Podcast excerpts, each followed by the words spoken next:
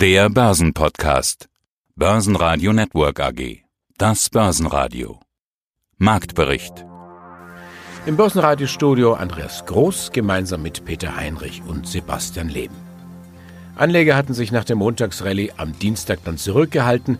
Der DAX hatte Mühe, das Niveau von 12.850 Punkten zu verteidigen. Die Unsicherheit überwiegt wohl, wie man mit den gestiegenen Corona-Infektionen umgehen soll. In Deutschland sind die Verbraucherpreise gegenüber dem August gesunken um 0,2 Prozent. Deflatorische Tendenzen fürchten Volkswirte wie der Teufel das Weihwasser. Dafür hat sich die Wirtschaftsstimmung im Euroraum leicht erholt. Sie hören heute Jochen Stanzel, Chefmarktanalyst von CMC Markets mit der Analyse von DAX und Börsenneuling Siemens Energy. Klaus Vogt verrät Ihnen, wie man krisensicher investiert, Daniel Stehr vom ersten deutschen Cannabisfonds Cancel und wir haben Andreas Hürkamp von der Commerzbank. Er rechnet mit schwächeren Kursen bei US-Tech-Werten. Alle Interviews hören Sie außerdem in voller Länge auf börsenradio.de und in der Börsenradio-App. Ja, hallo, mein Name ist Jochen Stanzel, Chefmarktanalyst bei dem CFD-Broker CMC Markets in Frankfurt. Der DAX ist knackig in die neue Woche gestartet.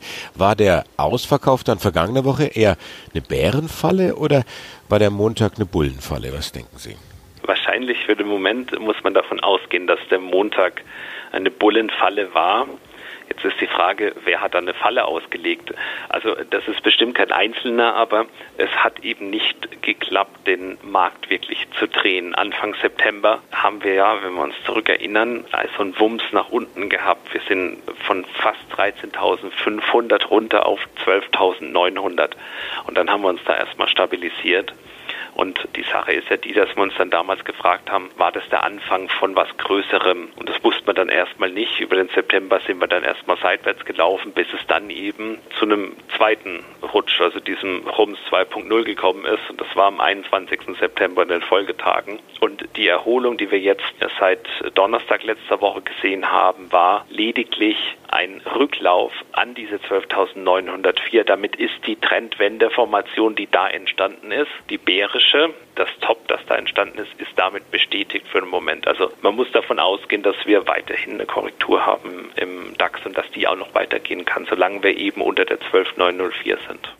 Ja, schönen guten Tag. Ich bin Daniel Stehr, der Initiator von dem ersten Hanfaktienfonds in Europa, Cansol Hanfaktien Global. Und das bedeutet, Sie investieren in den Cannabis-Markt. Viel wurde bei uns in den vergangenen Monaten über Corona gesprochen. Ich will aber bei Ihnen dennoch jetzt explizit nachfragen, welche Rolle spielt eigentlich Corona für diesen Markt und damit auch für Ihre Investments? Gab es dort Effekte in irgendeiner Form? Ja, absolut. Da bin ich natürlich sehr glücklich und dankbar drüber, genauso wie unsere Investoren auch. Die Zahlen der letzten zwei Quartale haben gezeigt, dass die Umsätze massiv gestiegen sind, also gerade auch während Corona. Das hat erstmal den Hintergrund, dass wir davon ausgehen, wenn die Menschen weiter zu Hause bleiben und möglicherweise mehr TV konsumieren oder Alkohol, dass eben auch Cannabis dort mehr konsumiert wurde in den USA. Da kommen die Zahlen her. Und zum Zweiten, und das ist ganz wichtig, dass die Abgabestellen wie das Apothekernetzwerk, aber auch die Dispensaries als essentiell eingestuft wurden und somit vom Lockdown überhaupt nicht betroffen waren. Und warum geht das in den USA? Weil es da eben viele Bundesstaaten gibt, in denen entweder die Legalisierung schon vollbracht ist oder sie eben läuft. Nicht nur in den USA übrigens. Sie hatten im letzten Börsenradio-Interview beziehungsweise auch schon in den letzten Interviews eine Legalisierungswelle angedeutet. Setzt sich das eigentlich fort? Was ist da los? Wie ist die Lage?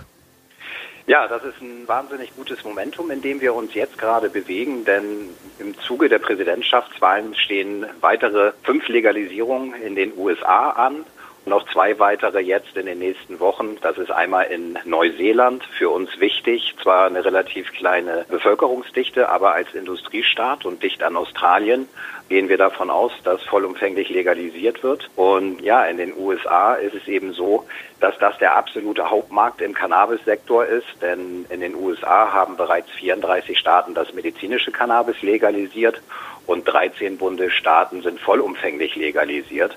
Und daher gibt es dort natürlich auch interessante Daten und Zahlen zu diesem gesamten Thema. Wie kommt das überhaupt? Also erstens, warum legalisieren die alle? Und zweitens, warum legalisieren die alle jetzt? Sie hatten gerade gesagt, fünf wollen noch ganz schnell auf die Schnelle vor der US-Wahl. Was, was sind da die Hintergründe? Ja, ich denke, die Hintergründe sind ganz äh, klar die Zahlen. Das ist das natürlich, was die Politik interessiert, denn da, wo Umsätze generiert werden, werden auch Steuern vereinnahmt. Und dass Sie da mal ein Beispiel haben, die 13 Bundesstaaten haben in den letzten zwölf Monaten mehr Steuereinnahmen generiert durch Cannabis als durch den gesamten Alkoholsektor. Und das sind 1,3 Milliarden US-Dollar. Und das ist natürlich ein interessanter Treiber für die Politik. Aber was noch signifikanter ist, und deswegen gehen wir auch davon aus, dass eben jetzt zu den Präsidentschaftswahlen diese Legalisierung anstehen, haben wir den großen Vorteil, ob Trump oder Biden ist für uns nicht relevant. Denn ich denke, die Politik hat natürlich wahrgenommen, dass in der letzten Dekade sich der Trend der öffentlichen Meinung auf Bundesebene drastisch gewandelt hat. Es ist so, dass aktuell nach der letzten Umfrage 67 Prozent, also zwei Drittel der US-Bürger für eine vollumfängliche Legalisierung sich ausgesprochen haben. Und sowas wird natürlich von der Politik mit berücksichtigt. Und bei den Gang an die Urne ist es eben in vier weiteren Bundesstaaten so, dass das Kreuzchen gemacht wird für eine vollumfängliche Legalisierung. Für die Lufthansa gibt es eine weitere Hiobsbotschaft, denn die Analysten der HSBC senken das Kursziel auf nur noch 1,50 Euro. Wesentlich besser die Stimmung bei Börsenneuling Siemens Energy. Hier gab es gleich mehrere Kaufempfehlungen und das feierten die Anleger mit einem feinen Kursplus von knapp 10 Prozent. Noch einmal Jochen Stanzel mit seiner Analyse. Also es ist ja bei Siemens der letzte große Kampf von Joe Keser gewesen, vom Vorstandsvorsitzenden, dessen Vertrag nächstes Jahr ausläuft, hier nicht unbedingt den Konzern neu zu gestalten, sondern sich mit den bisherigen und neuen Stakeholdern auseinanderzusetzen und die auch noch zu befrieden. Und ein großes Thema ist da eben dieser Börsengang jetzt auch von Siemens Energy. Das ist teilweise auch wirklich ein Zukunftsthema, ist Energie, ist erneuerbare Energie, es ist Wasserstoff, es sind Windturbinen. Das sind alles doch äh, Themen, die äh, spannend sind, die zukunftsträchtig sind. Man müsste jetzt fundamental sich genau das anschauen, äh, wären die Einzelteile mehr wert als jetzt das innerhalb von Siemens Energy zusammengefasste Unternehmen. Aber natürlich ist jetzt die Abspaltung von Siemens und Siemens Energy, da spielt genau das eine Rolle. Es könnte mehr wert sein. Für Trader ist es jetzt gestern erstmal so gewesen, es ist abwärts gegangen und bei jeder IPO, bei jedem Börsengang muss man da auch erstmal ein bisschen abwarten, um eben Chartdaten zu haben. Also man kann immer selbst eine Analyse machen und sagen, das ist jetzt überbewertet oder unterbewertet, aber es ist auch immer wichtig, die Information vom Markt zu haben. Was hält denn der Markt davon? Was halten denn alle anderen, die diese Aktie handeln, davon? Und da ging es gestern erstmal abwärts und wir brauchen jetzt ein paar Tage Chartdaten, um sich ein bisschen orientieren zu können. Bilden sich da jetzt Bodenformationen, also Trendwendeformationen, von denen ich jetzt eben im DAX auch gesprochen habe, oder sind da obere Wänden da und dann kann man sich eben orientieren und kann eben seine eigene Analyse auch ein bisschen mit dem, was an der Börse dann gespielt wird, abgleichen. Das ist für mich eben ein vernünftiges Vorgehen, immer ein bisschen auch die Info vom Markt auch mit einfließen zu lassen in die eigenen Entscheidungen. Der DAX verlor am Dienstag dann mit 0,4 Prozent relativ deutlich, Schlusskurs 12.826 Punkte. Der MDAX geht unverändert aus dem Handel, Schlusskurs 26.969 Punkte. Der ATX in Wien minus 1,3 Prozent, Schlusskurs 2096 Punkte. Klaus Vogt, Chefredakteur von Krisensicher Investieren. Ich war lange Zeit Leiter Research bei einer deutschen äh, Privatbank und habe mich dann entschieden, mit einem Börsenbrief äh, vor vielen Jahren schon selbstständig zu machen, um einfach freier, frisch und lebendig äh, das, was meine Analysen an Ergebnissen erbringen, auch schreiben und kommunizieren zu dürfen. Und ihre Analysen bringen Zitate hervor wie dieses. Die Geschichte lehrt, auf große Spekulationsblasen folgen schwere Krisen. Das ist ein Zitat von Ihnen aus unserem letzten Interview. Sie hatten den Crash im März auch als Vorspiel bezeichnet beispielsweise.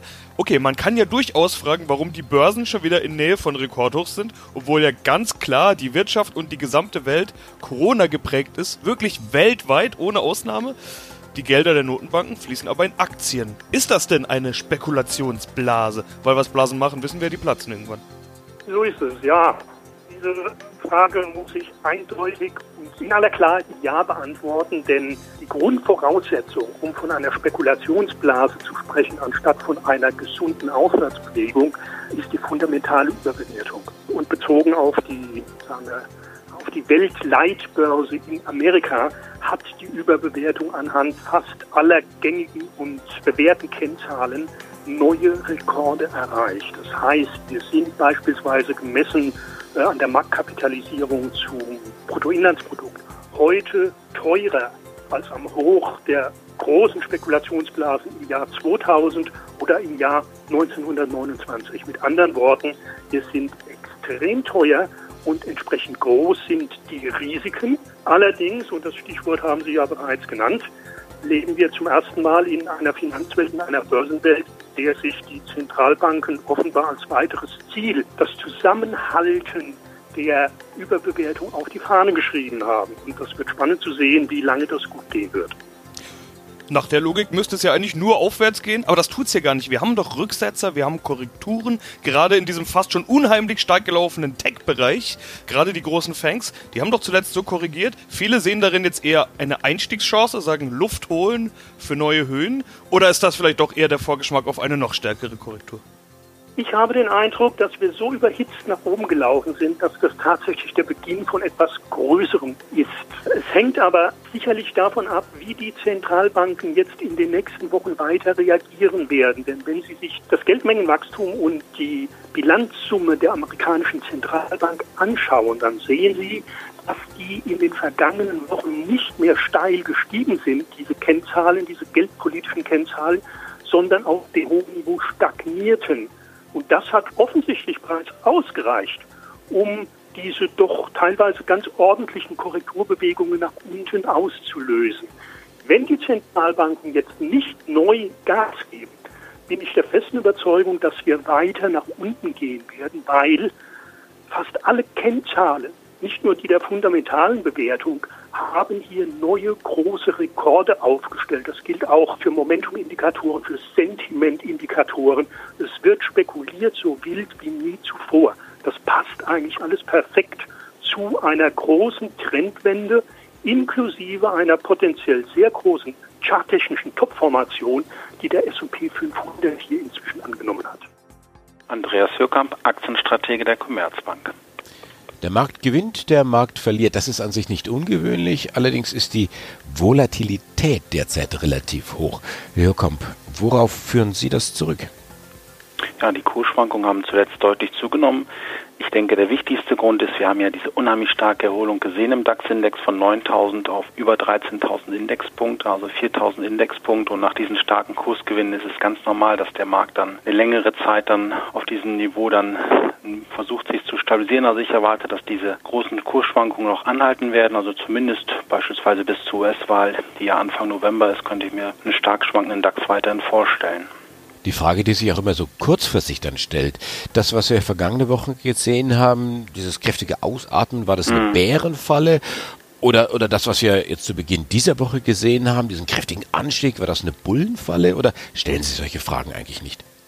Ja, doch, hat das schon überrascht. Auch der gestrige Handelstag, also da aus dem Stand dann mal wieder mehr als drei Prozent zuzulegen. Aber ich denke, das ist einfach diese Folge von diesen sehr, sehr starken Kursgewinnen, die wir gesehen haben. Es gibt teilweise Investoren, die haben schöne Buchgewinne, die realisieren sie jetzt teilweise. Auf der anderen Seite ist es ja immer noch so ein stark politisch getriebener Markt. Und gestern kam ja das Gerücht auf, dass es jetzt vielleicht doch nochmal ein Hilfspaket in den USA geben wird, dass die Politiker sich dann vielleicht doch noch einigen. Also dieser stark politisch geprägte Aktienmarkt, der, der geht halt weiter und der sorgt halt dann auch für diese ja für mich doch relativ überraschend täglichen großen Kursschwankungen. Wenn wir mal das große Bild anschauen, wo liegen denn Ihre Ziele für den DAX?